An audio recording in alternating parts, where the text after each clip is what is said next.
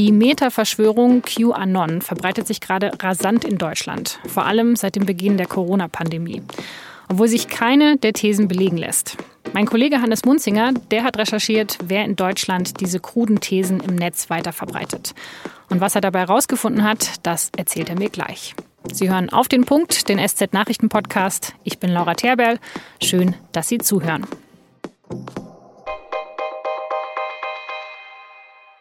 QAnon wird oft als Verschwörungstheorie bezeichnet. Aber so richtig passend ist der Begriff Theorie nicht. Denn das, was die Anhänger von QAnon im Netz verbreiten, das ist keine Theorie, sondern einfach nur falsch. Da geht es um Politiker, die angeblich heimlich Kinder foltern oder um Mikrochips im Blut und haarsträubende Fantasien über Corona-Impfstoffe. Und es gäbe angeblich nur einen Politiker, der vor diesem Übel schützen könne, nämlich Donald Trump.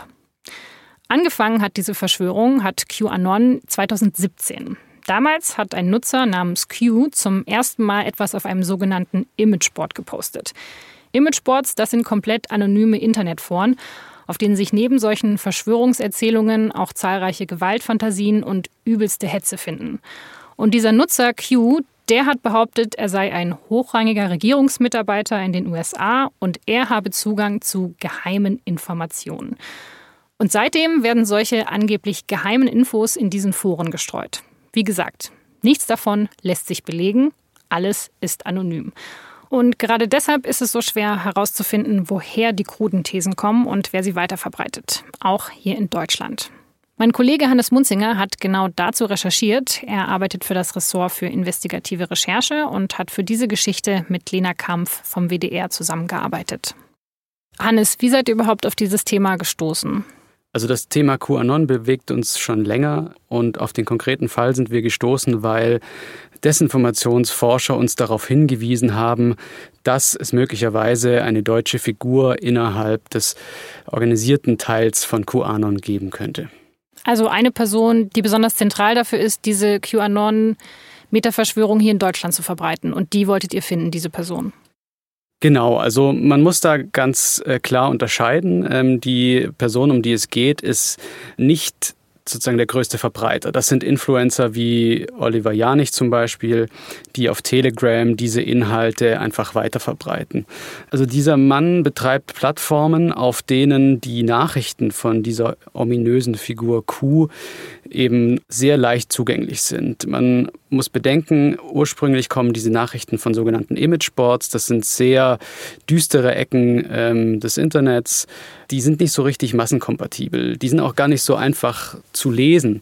Ähm, da muss man erstmal diese Inhalte finden. Und um das in die breite Masse zu bekommen, braucht es eben Leute, die die Nachrichten von diesem ominösen Coup äh, sammeln und in andere Kanäle geben. Und da ist der Mann, den wir hinterher recherchiert haben, eine wichtige Figur. Also dieser Typ ist quasi die Brücke zwischen diesen Imageboards und eben dann den Plattformen, wo sich dann noch mehr Menschen darüber informieren, dass es wirklich an eine breite Öffentlichkeit kommt. Welcher User ist das denn oder was wusste man schon über den? Was war bekannt? Also es war bekannt, dass er sich im Netz Resignation Anon nennt, also Anon für Anonymous. Das ist ja so ein sehr verbreiteter Spitzname in diesen Imageboards. Und er hat eigentlich damit angefangen, Resignations, also Rücktritte zu sammeln, eine Liste zu erstellen von prominenten Menschen, die irgendwie von Ämtern oder Posten in Firmen zurücktreten, weil es sozusagen eine Nachricht des ominösen Coup gab, dass man die doch sammeln solle und eben nach Mustern suchen. Und damit hat er angefangen. Und so ist er zu der Bewegung gekommen und hat seitdem weitere solche Plattformen, ähm, Webseiten entwickelt, auf denen einfach Dinge gesammelt werden und alle möglichen Q-Inhalte auch durchsucht werden können. Okay, also Resignation Anon, woher wusstet ihr denn jetzt, dass der erstens aus Deutschland kommt und zweitens, dass der auch so wichtig ist für die Szene hier? Also wir haben uns seine Plattformen, seine Webseiten angeschaut und haben festgestellt, dass eine davon einmal auf einen deutschen Namen und eine deutsche Adresse registriert war. Und diesen Namen und diese Adresse haben wir uns angeschaut und wir haben alles recherchiert, was wir zu ihm eben finden konnten, sind auch auf ein Interview gestoßen, in dem Resignation Anon sagt, er sei ein Deutscher, er sei Mitte 30 und das passte alles zusammen und dann haben wir uns in Berlin auf die Suche gemacht. Und woher wusstet ihr jetzt, dass dieser Resignation Anon so relevant ist für die Szene? Es gibt ja sehr viele Leute, die sich daran beteiligen und äh, die da viel schreiben. Also erstens haben wir gesehen, dass sehr viele Leute auf diese Plattformen gehen, offenbar, und dass er wichtiger geworden ist, als eine amerikanische Website ähm, abgeschaltet wurde, die monatlich 10 Millionen Besucher hatte vorher. Und das war schon ein erstes Indiz. Das zweite Indiz war, dass er eben nach Helfern sucht online, die ihm dabei behilflich sind, die Q-Inhalte zu übersetzen in alle möglichen Sprachen. Und dann haben wir natürlich mit Experten gesprochen und da hat uns zum Beispiel Julia Ebner vom Institute for Strategic Dialogue in London weitergeholfen. Und dann haben wir natürlich unter seinem echten Namen dann geschaut, was können wir über ihn finden, haben festgestellt, der Mann ist äh, Programmierer, arbeitet für eine Firma, die man im Netz finden kann und haben Bilder von ihm gefunden und so langsam hat sich dann eben dieses Puzzle zusammengesetzt und äh, zuletzt sind wir auch zu seiner Adresse gefahren und haben ähm, an der Tür geklingelt.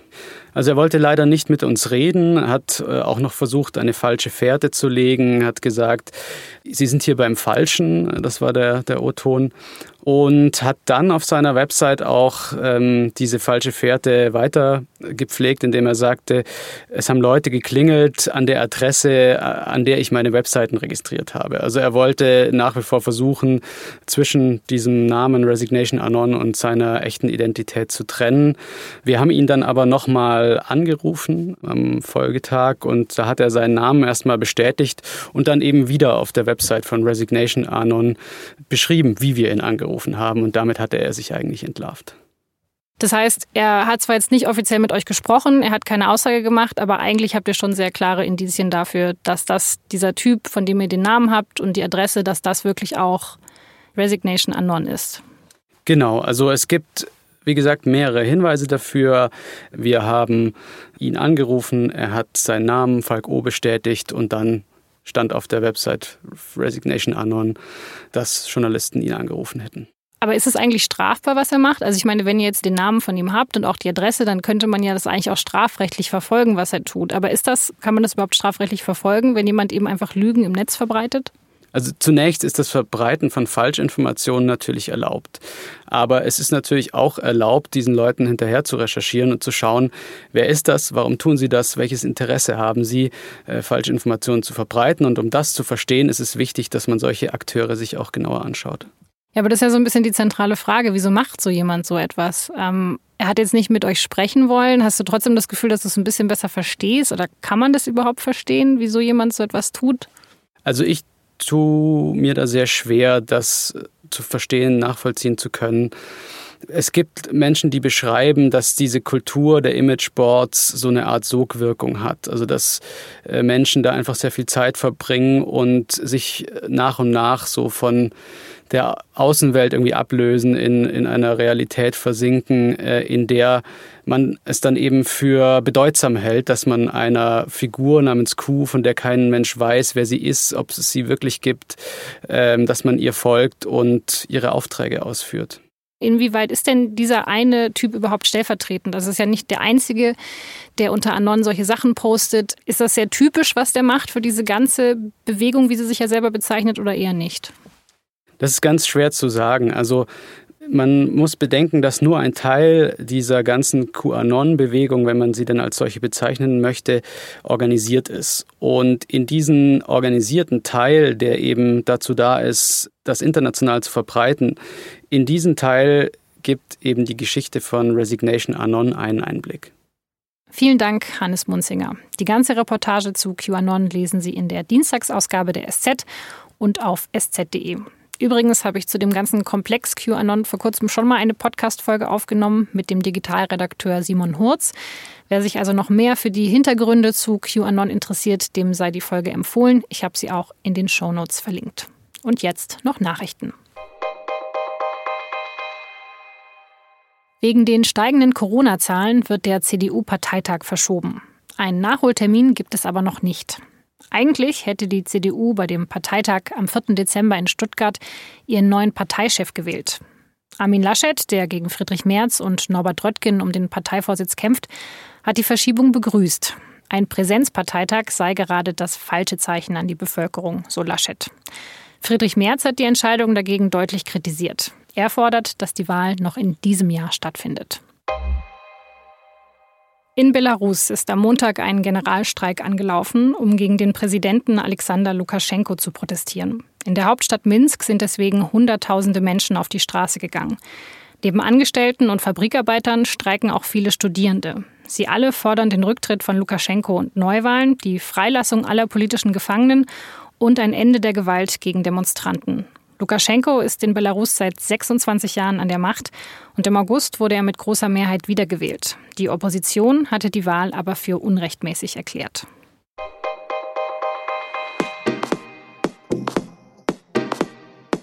Am Wochenende hat in der Fußball-Bundesliga wieder einmal Schalke 04 gegen Dortmund gespielt, im sogenannten Revierderby. Wie steht es um den sportlichen Zustand der beiden Rivalen und wie sehr fehlen die Fans bei solchen Traditionsspielen? Darum geht es in der neuen Folge von Und nun zum Sport. Die Folge finden Sie auf sz.de-sportpodcast. Das war auf den Punkt. Redaktionsschluss war 16 Uhr. Vielen Dank fürs Zuhören.